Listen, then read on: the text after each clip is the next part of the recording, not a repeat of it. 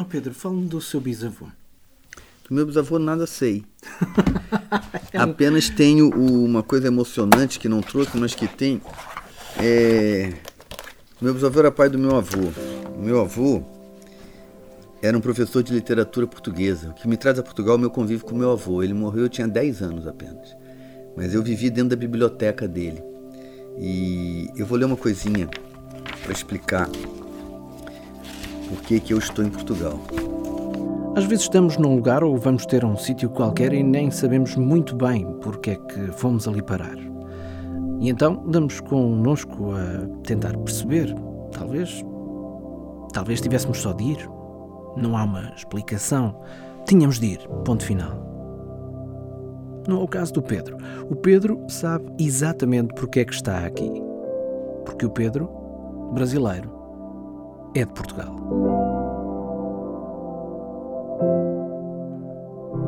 Eu sou Marco António e esta é mais uma das histórias de Portugal, de saudade e outras coisas.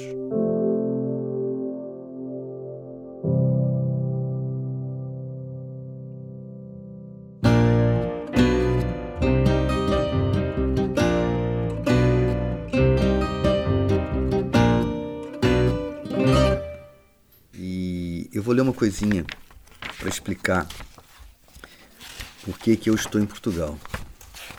Meu avô escreveu um trabalho chamado Camões e a Legenda Épica Portuguesa. Ele diz assim, eu vou ler só o comecinho.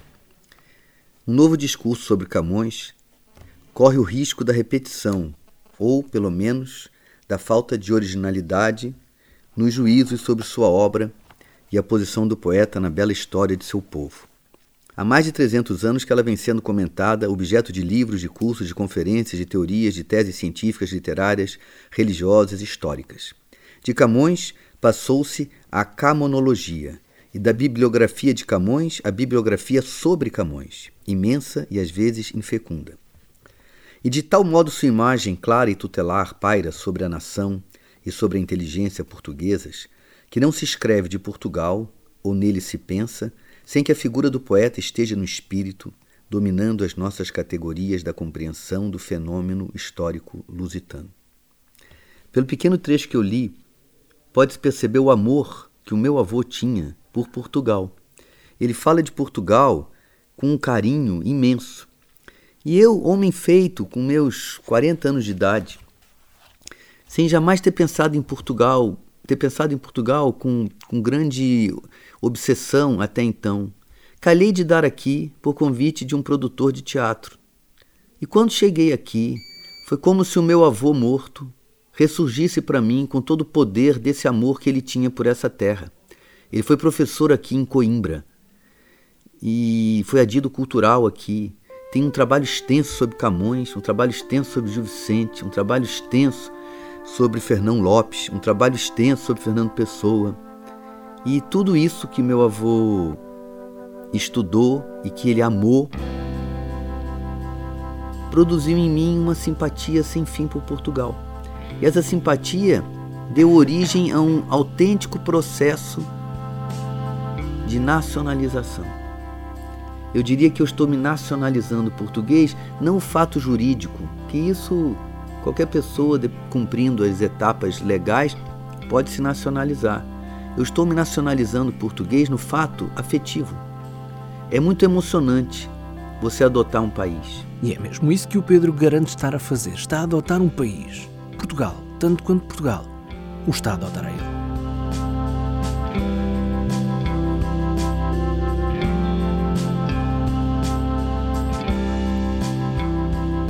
É muito emocionante, talvez tanto quanto adotar uma filha. Eu tenho filhas de sangue e tenho a filha da minha mulher que eu crio. Eu conheço muito bem o amor inevitável do sangue e o amor escolhido. Desse amor que escolheu, olha, foi inevitável ter por Portugal, já vamos falar mais e melhor. Entretanto, o Pedro reparte a vida, aquela vida de viver, não é só aquela vida de morar. Dizia eu que o Pedro reparte a vida entre Portugal e o Brasil, vive parte do ano deste lado do Atlântico, a outra parte do lado de lá, do lado onde nasceu. Mas, mesmo tendo família portuguesa, a primeira viagem para cá só a fez já em adulto. Lembra-se da primeira vez que. Lembro perfeitamente. Quando é que foi? Eu tinha 24 anos de idade e vim fazer uma peça de teatro. Chamava-se The Best, era uma coletânea de textos humorísticos. Fiquei numa rua que se chamava Defensores de Chaves. Uhum. E eu tinha 24 anos, era muito ignorante ainda. Ainda sou, mas naquela época era bem mais. E fiquei me perguntando por que alguém haveria de defender Chaves. Nunca entendi. Chaves? Chaves de abrir portas.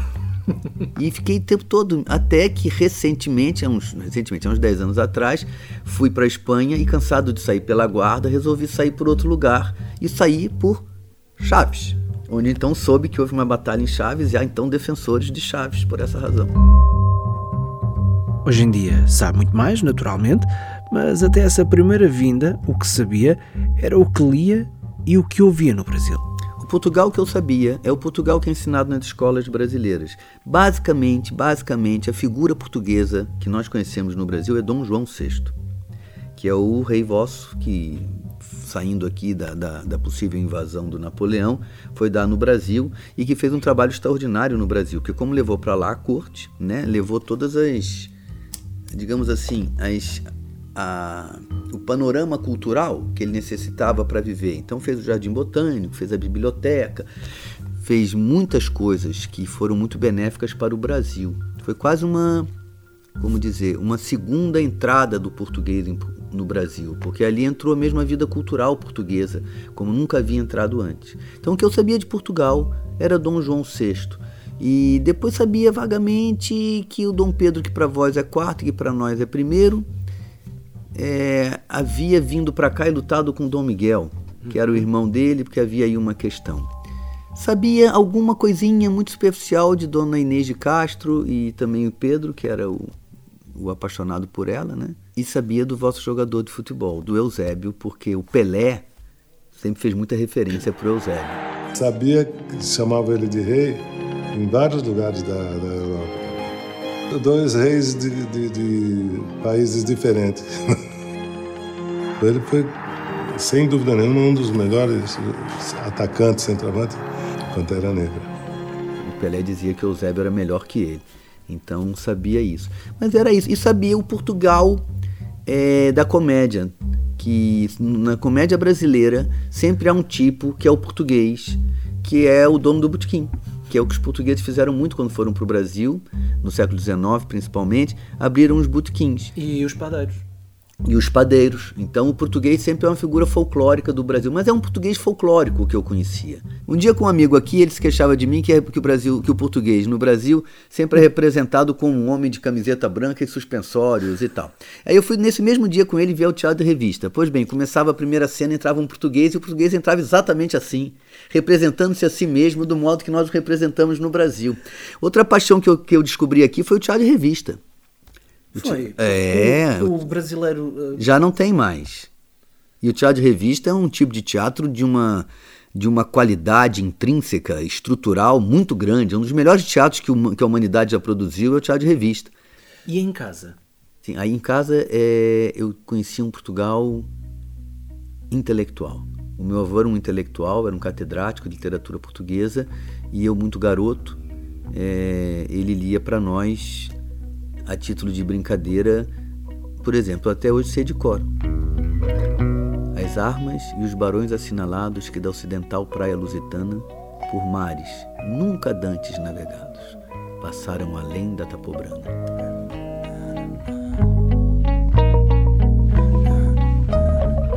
e em perigos e guerras esforçados, mais do que prometia a força humana, e entre gente remota edificaram novo reino tanto sublimaram. São coisas que eu aprendi de pequeno. E depois que meu avô morreu, esse conhecimento intelectual de Portugal, ele permaneceu com meu pai, que o meu pai não era um catedrático, mas era um homem que tinha recebido do meu avô toda essa informação, era um apaixonado também por literatura.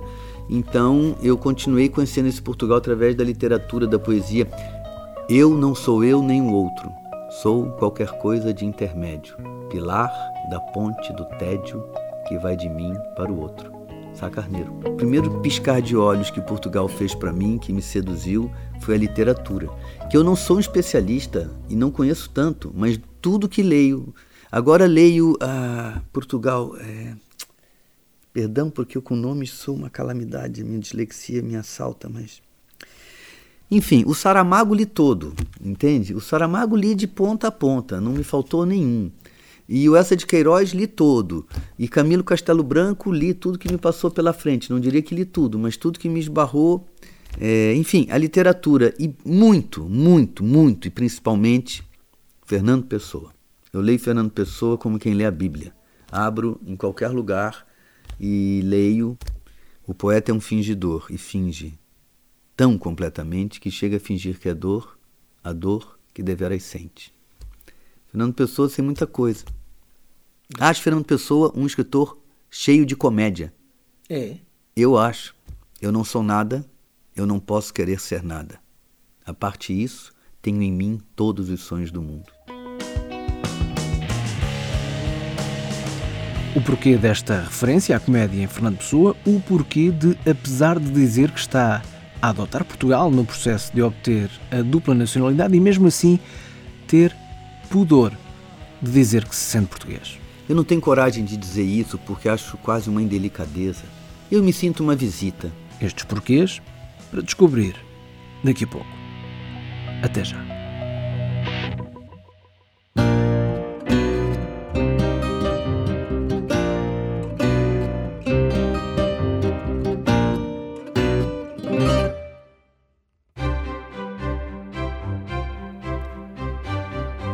Esteja a ouvir este podcast pela primeira vez ou se já nos segue há algum tempo, repara que nós tentamos que não se note muito, mas produzir um programa assim tem custos, ou seja, não é gratuito para nós, mas chega gratuitamente ao seu smartphone, ao seu tablet ou ao seu computador. E é assim que queremos que o podcast continue, obviamente, a chegar gratuito a quem ouve as histórias de Portugal de saudade e outras coisas. No entanto, se tiver uma boa ideia de como ajudar-nos ou se tem um produto que gostava de publicitar aqui, diga-nos. Basta ir a historiasdeportugal.com, clicar em apoiar e falar connosco. Ajude-nos a fazer mais e melhor para contarmos boas histórias de Portugal, como esta, que continua já a seguir. O autor me pediu que ele, quando acabar a história, o personagem vai embora e eu também vou embora. Então eu não volto mais. E eu falei para ele que eu poderia fazer sem problema, mas que eu tinha que explicar, porque ninguém ia entender nada, né? Que acabar e e eu não volto mais. Então, não esperem por mim, porque quando acabar eu vou embora, vai embora e eu vou embora, eu vou embora também. Mas nós estamos de volta. Ainda bem que esperou. Histórias de Portugal, de saudade e outras coisas. É, Segunda parte. É isso. É, então. Então, voltamos à conversa com o Pedro e ao tema dos bisavós que viajaram de Portugal para o Brasil disse-me que o seu avô já nasceu no Brasil porque a sua bisavó. É, foi grávida, é. Que história que lhe contaram? Eles foram para Campos, que é uma cidade como fosse é, Braga. E lá fizeram um hotel numa rua chamada Amazonas. Um hotel que depois foi matéria de um livro de memórias do meu avô chamado O Menino e o Palacete. E esse hotel era gerido pela mãe dele, pela minha bisavó. E saíram de onde em Portugal? Ah, eu não sei exatamente, saíram do norte. Eu sou muito mal de nomes. Saíram do norte, quase todos saíram do norte, né? E eu tenho a certidão de nascimento do meu bisavô. O seu bisavô chamava-se? Ah, não lembro. Eu sou muito mal mesmo para é? nomes. É? é. A sua bisavó também não se lembra do nome? Não. Teresa. Teresa. Eu sei porque a minha irmã chama Teresa por causa dessa minha bisavó dos eh, bisavós que foram de Portugal para o Brasil sabe, de facto, muito pouco. Do avô, sabe perfeitamente que foi a grande influência para agora estar em vias de se tornar cidadão de Portugal. E eh, daqui a pouco já vamos perceber o porquê de cidadão de Portugal e não de português a 100% ou quase. Até porque vive em dois países. Vivo parte do ano aqui, a maior parte, e uma parte do ano no Brasil. Há quatro anos eu vivo a maior parte aqui. Antes eu vivia mais ou menos meio a meio, e um pouco mais aqui talvez. E ainda me surpreendo. É uma novidade sem fim. Uma coisa que, que amo em Portugal é a arquitetura da casa do português. A casa normal, não a arquitetura do artista, do arquiteto, mas a casa do português. Ela é uma um prédio que tem afetividade para mim. O modo como o prédio está organizado, com as escadas. Até o Fernando Pessoa fala disso na tabacaria. as escadas que sobem para o segundo piso, onde mora outra família, é, as varandas, as soleiras, os jardins. Há uma organização visual no interior, arquitetônica, que é muito afetiva para mim, que transmite um afeto familiar. Parece-me que a arquitetura é natural, que não é uma arquitetura de, de artistas, é uma arquitetura de pessoas. Está a falar daquelas casas uh, de uma família só, mas que tem uh, escadaria para. Por fora, porque por às fora vezes o- aluga-se para alguém, ou mesmo uma, uma pessoa da família casa. as águas furtadas. As águas furtadas, tudo isso. É, E, e e são essas as casas que o seduzem? Estas, Lisboa me seduz a arquitetura, aquilo que está lá, as coisas pombalinas, aquilo tudo, depois do terremoto, é muito bonito. E as coisas também que me chegaram tardiamente, as coisas mais medievais, as coisas mais antigas ainda, que também aqui está tudo muito bonito, tudo muito preservado. E a geografia. A geografia é extremamente fascinante, porque ela tem uma variedade ar- geográfica extraordinária e é tudo muito bonito de ver e muito agradável. Eu fui a uma cidade muito pequena chamada Meda, onde havia dois restaurantes só. E eu entrei e eu vou ser sincero com vocês, eu por menos de 5 euros, eu comi melhor do que em restaurantes franceses caríssimos. Eu comi maravilhosamente bem, um cozido, um negócio com uma fartura. Então é, é fascinante para uma pessoa que não nasceu aqui encontrar uma cultura popular tão poderosa. Há bocadinho estivemos a comer uma sopinha. Isto Estes são os pequenos nadas. são os pequenos nadas da alma portuguesa que eu me sinto. Eu caibo bem nisso, entende? É uma coisa que me. como um, um fato feito à medida. Eu caibo bem no cotidiano português. Não vivo em conflito com ele. E sente-se influenciado. Imensamente. Imensamente. Outra coisa que me, me atraiu muito em Portugal foi a democracia. A estabilidade da democracia. É, Tem horas. Rapaz, comparado com o país de onde eu venho, Portugal é, é mais estável democraticamente que a Inglaterra. A democracia portuguesa, conquistada depois da Revolução dos Cravos, é um fato para Portugal ter muito orgulho, sabe?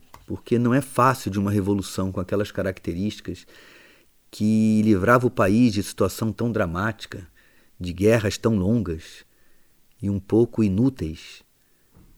Em vez de se estabelecer aqui um regime autoritário de esquerda, estabeleceu-se uma democracia que, na minha opinião, possibilitou que as ideias de esquerda, naquilo que elas têm de bom, fossem assimiladas e naquilo que elas têm de não tão bom, fossem temperadas pela alternância no poder. E isto deu como fruto esta estabilidade democrática que sempre tem que ser aperfeiçoada. As instituições têm que estar sempre dispostas a servir ao cidadão. Mas eu venho de um país onde a polícia, por exemplo, é inimiga do povo, onde a polícia é expressão do domínio econômico dos ricos e seus representantes, que são a classe política. Primeira vez que um policial me parou em Portugal e me tratou com educação, eu levei um susto incrível, não sabia que existia isso. Um policial que serve ao bem comum. O que é que pensou nesse momento? Eu não entendi, rapaz, estou te sendo sincero. Eu achei que era um acaso. Lembra-se da situação? Lembro, eu estava perto de Alcobaça e aqui a rua é muito mais pintada aqui no Brasil e eu cruzei uma faixa que não deveria ter feito e fui parado pelo carro da polícia e o policial me esclareceu que eu tinha feito uma coisa que não deveria. Pediu meu documento, eu dei e ele se despediu de mim educadamente e, e foi uma coisa que me surpreendeu porque isso no Brasil é uma opressão muito mais poderosa. Todo Estado nacional é policial. A civilidade termina na sua relação com o policial. O policial habita a fronteira, onde a civilidade e a barbárie dividem né, praticamente as mesmas pessoas. E no Brasil, essa profissão tem sido sistematicamente usada pelas elites econômicas como capangas. Então não é nem bem culpa deles, mas eles não defendem o cidadão, eles defendem o poder público, que são coisas diferentes. A democracia, o civismo, a literatura, a arquitetura, a geografia, até um fardo cozido ou uma simples sopinha fizeram com que o Pedro se encantasse por Portugal, ou, se preferir, que se dedicasse a Portugal, como sempre fez com o Brasil. Eu me dedico ao Brasil, que é onde eu nasci e onde tem lá o, o povo, meu povo original. Quando venho para Portugal, quando digo que adoto Portugal, é porque me dedico a Portugal. Não venho aqui usar Portugal como um hotel cinco estrelas, onde tudo está pronto e tudo funciona e eu tenho dinheiro para pagar a diária. Não. Eu venho aqui adotar Portugal, com todas as suas questões, com seus problemas, e humildemente, como um estrangeiro, oferecer uma contribuição à vida do país em troca da receptividade que o país oferece a mim, entende? Uhum. Isso é que eu penso a respeito do fenômeno da imigração. A imigração, como fato meramente jurídico, é potencialmente problemática. A imigração, que me parece ser a mais é, poderosa e a que dá um melhor fruto, é a imigração que se dá por uma razão afetiva, por amor, e não por necessidade ou por oportunidade de negócio ou por algum interesse desse tipo. O que eu gosto aqui é daqui, é de Portugal, com seu povo, sua gente, sua cultura, seu futuro, seu passado, seu presente, seus problemas, suas questões. Entende? Já se isso faz dele português? Eu não tenho coragem de dizer isso porque acho quase uma indelicadeza eu dizer que me sinto português, eu tendo vindo para cá com 40 anos de idade. Indelicadeza português? Porque a gente que tem muito mais direito do que eu de ser português, as pessoas que nasceram aqui. Eu acho muito importante o imigrante. É... Eu me sinto uma visita, uma visita muito querida, muito bem recebida, uma visita é, que está entrando para a família, mas não posso, não me sinto à vontade para me arvorar a dizer que sou português. Eu pretendo merecer ser português isso é que eu diria. Eu busco merecer ser português. Mas também não se sente propriamente imigrante. Sinto-me é. um imigrante em processo de assimilação e de ser assimilado. Eu sou um imigrante. É, sou tratado como um imigrante. Sou bem tratado, com muito carinho. É, não me sinto rejeitado em momento algum é, mas, mas busco fazer por merecer esse carinho. É, não trato, como disse, não trato Portugal como um hotel. Não venho aqui impor a Portugal é, meus hábitos. Venho aqui assimilar os hábitos. Não venho aqui para ter o direito de poder contribuir com a vida cultural de Portugal. Só tem direito de contribuir quem se propõe a aceitar. Se eu chegasse aqui sem estar disposto a conhecer e a aceitar, que direito teria eu de depois reivindicar um direito de contribuir? Eu não venho aqui como um explorador. Eu não venho aqui comprar apartamentos para fazer dinheiro com Airbnb. Eu não venho aqui inflacionar o mercado imobiliário. Eu não venho aqui porque aqui é barato de viver. Eu não venho para cá não pagar a seguridade social e poder usar os serviços públicos. Eu não venho para cá fugindo do Brasil. Eu venho para cá porque eu quero estar aqui. Há alguma coisa aqui que eu amo e que eu quero exercer esse amor.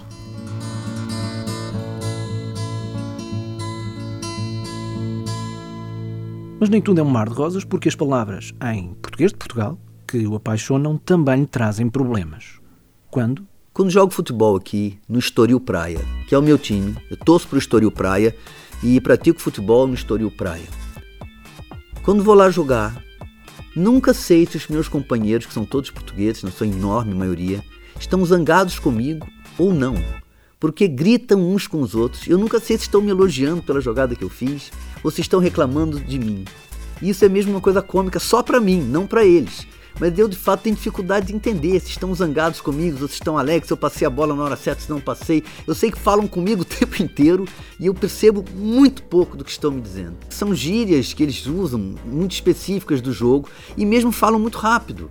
E é um campo imenso, um campo de 11 jogadores para cada lado, eu de fato fico ali muito perdido. Aí, uh, alguma palavra que se lembre? Algumas palavras que se lembre? Não, eu não entendo. Até hoje, rapaz, eu não entendo o que, que eles estão falando comigo. Tem noção de que eles vão ouvir isto. É, talvez. Em campo, mas já disse isso para eles. Eu disse, pá, parem de gritar comigo, eu não percebo nada. Se é pra eu dar a bola, se é pra eu ficar com a bola, se é pra eu comer a bola. Eu não entendo. Porque espera aí, Pedro. Não, eu, eu vou me esforçar, eu vou me esforçar, eu tenho que entender o que, que é para eu fazer com a bola. Às vezes eu me irrito e digo, parem de gritar comigo, eu não entendo nada. E quando não gritamos, falamos rápido mais. quando falam rápido mais. E no Brasil a gente estende, né? A gente fala Copacabana, né? Vocês falam Copacabana. Sim, Copacabana. É, sim. Copacabana. Tudo muito rápido, é, muito rápido. É. Já lavou. Já lavou, mas lavaram o quê? Já lavou. Já lavou é quando ainda vão chegar, vão dizer, falar de uma coisa mais à frente. É, já lavou. É. Peço imensa desculpa por esse drama que de facto vive. Não, mas eu já, eu já agora desenvolvi uma boa capacidade de ouvir o português de Portugal. Aquisição da nacionalidade portuguesa significa que vai Signi- ficar a viver em definitivo em Portugal? Não. Mesmo que não me dessem a nacionalidade, eu gostaria de ficar em definitivo em Portugal, eternamente como um imigrante. Mas ela significa para mim uma grande paz de espírito. Significa para mim a conclusão de um processo emocional, espiritual, cultural, financeiro e de comprometimento com este lugar. Mas vai ficar em definitivo em Portugal então. Não tenho nenhuma vontade de deixar Portugal. Adoro viver aqui. Adoro. Mas eh, até agora vive aqui e lá. não, não, não, não me vejo também abandonando o Brasil. Eu acho que eu serei de fato um binacional, um sujeito que tem duas nacionalidades e que vive nos dois lugares onde tem a nacionalidade. Ou seja, na prática não vai mudar o, o seu, o seu modo de vida eh, um pouquinho lá, um pouquinho cá. Na prática não, mas na emoção profundamente. Profundamente. Quando vou ao CEF, já acho que o CEF não é o meu lugar. Eu já estou aqui há muito tempo, prefiro ir nas finanças, prefiro ir na, na loja do cidadão, prefiro ir lá tirar minha carteira de condução, que aliás já tenho. Tenho vontade de votar aqui, de participar da vida plenamente. E sendo um cidadão, eu poderei participar da vida plenamente. Ainda, não, ainda lhe falta votar, não é? Eu quero contribuir. Eu acho que isso é que é o jeito certo de imigrar. É você de fato amar o lugar e pedir para o lugar te amar também e oferecer. Quando você conquista uma pessoa que você quer namorar, você primeiro oferece o teu afeto. Você não pode pedir que a pessoa te ame antes de você amar ela. A minha relação com Portugal é como um pretendente. Eu ofereço o meu amor ao país e espero que o país me acolha, entende? Muitas vezes vejo a imigração com um sinal trocado. A pessoa pedindo já que o país o acolha antes dele ter acolhido o país. O namoro a ser bom? Puxa vida, só olhar pra minha cara.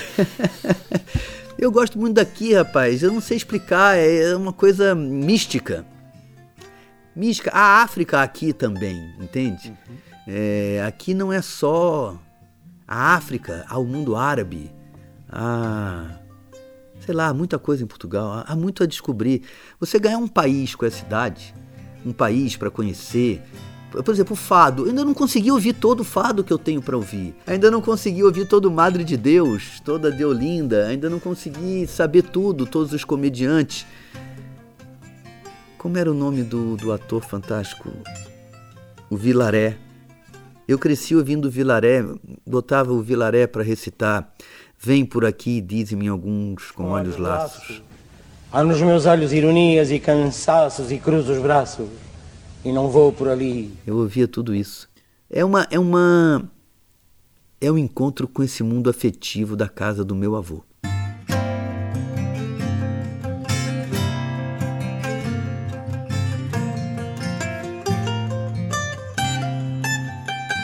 O mundo afetivo da casa do avô no Brasil que agora o Pedro tem na própria casa aqui em Portugal.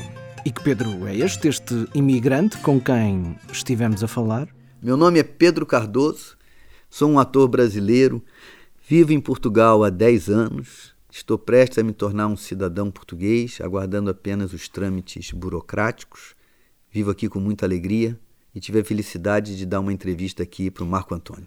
Uma entrevista que foi concedida em novembro de 2018 nos camarins do Teatro Independente de Oeiras, onde Pedro Cardoso estava em cena com a peça O Alto-Falante. Deixamos um pouquinho desse texto interpretado pelo autor e tal como foi recebido pela plateia para o final deste programa.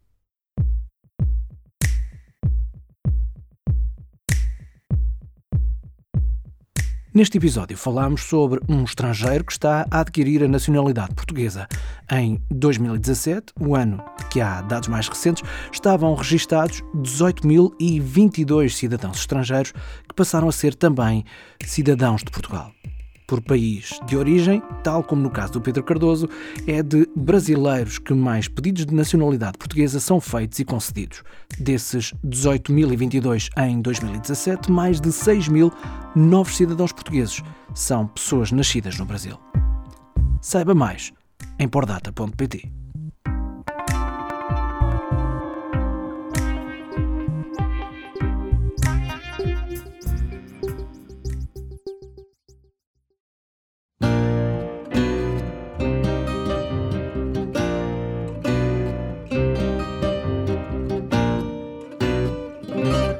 Histórias de Portugal, de Saudade e Outras Coisas é um programa produzido e realizado por mim, Marco António, com a ajuda de Lucy Pepper, que também traduz e dá voz à versão em inglês do podcast que se chama Stories of Saudade. Queremos mostrar aqui nova e boa música portuguesa. Se é músico e quiser colaborar com o programa, força! Entre em contacto connosco. O que se está a ouvir agora é precisamente boa música portuguesa. O Fado do Sonho da Pensão Flor é o nosso tema oficial. Para uma lista de créditos mais completa no que toca à música adicional deste episódio, passe por historiasdeportugal.com, onde, por exemplo, pode ouvir na íntegra o Cântico Negro de José Régio, declamado por João Vilaret, que só ouvimos um bocadinho. Também pode ver os livros que o Pedro Cardoso trouxe para a entrevista e ouvir outro pedacinho da conversa, que não entrou no programa, em que o ator partilha um texto escrito por um poeta brasileiro, Jorge Lima, à imagem dos Lusíadas, mas escrito do ponto de vista do povo brasileiro. Pois que nos Lusíadas os versos são de grande glória, né? Eles é, são versos elogiosos ao que vai acontecer, as armas e os barões assinalados que da ocidental praia lusitana, por mares nunca dantes navegados. E o homem aqui diz assim: um barão assinalado, sem brasão, sem gume e fama, cumpre apenas o seu fado amar, louvar sua dama. Dia e noite navegar, que é de aquém e de além mar, a ilha que busca. Está tudo em historiasdeportugal.com, onde também pode sugerir histórias para contarmos aqui no podcast ou então sugerir formas de apoiar a produção deste programa. Histórias de Portugal, de Saudade e outras coisas é uma parceria com o público, porque o público fica no ouvido vai embora, ah, vai de condução, vai eu não. Agora eu vou de poder da mente. Tá? Eu ando agora é poder da mente. Você nunca viu isso. É o poder da mente. Hum. Saúde, você está olhando, eu vou desaparecer na sua frente. Você nunca viu isso. Você está olhando, é o poder da mente. Você está olhando, eu vou desaparecer na sua frente. Hum.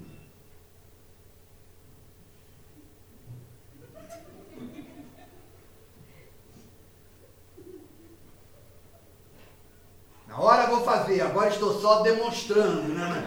Mas na hora.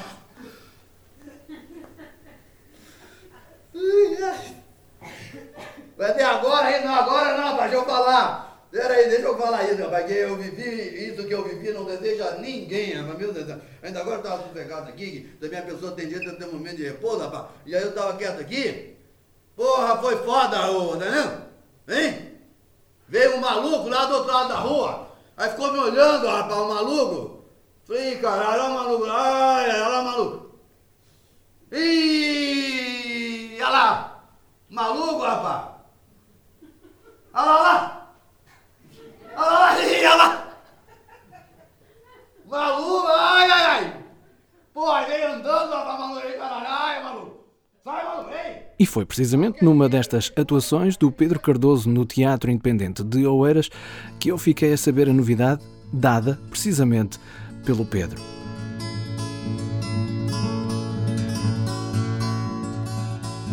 É que no dia anterior a essa atuação e ao fim de 10 anos de processo, a cidadania portuguesa foi atribuída ao Pedro. Ou seja, a partir do dia 22 de fevereiro de 2019, este episódio passou a estar desatualizado e o Pedro Cardoso tornou-se no mais recente cidadão português. Parabéns, Pedro, e bem-vindo.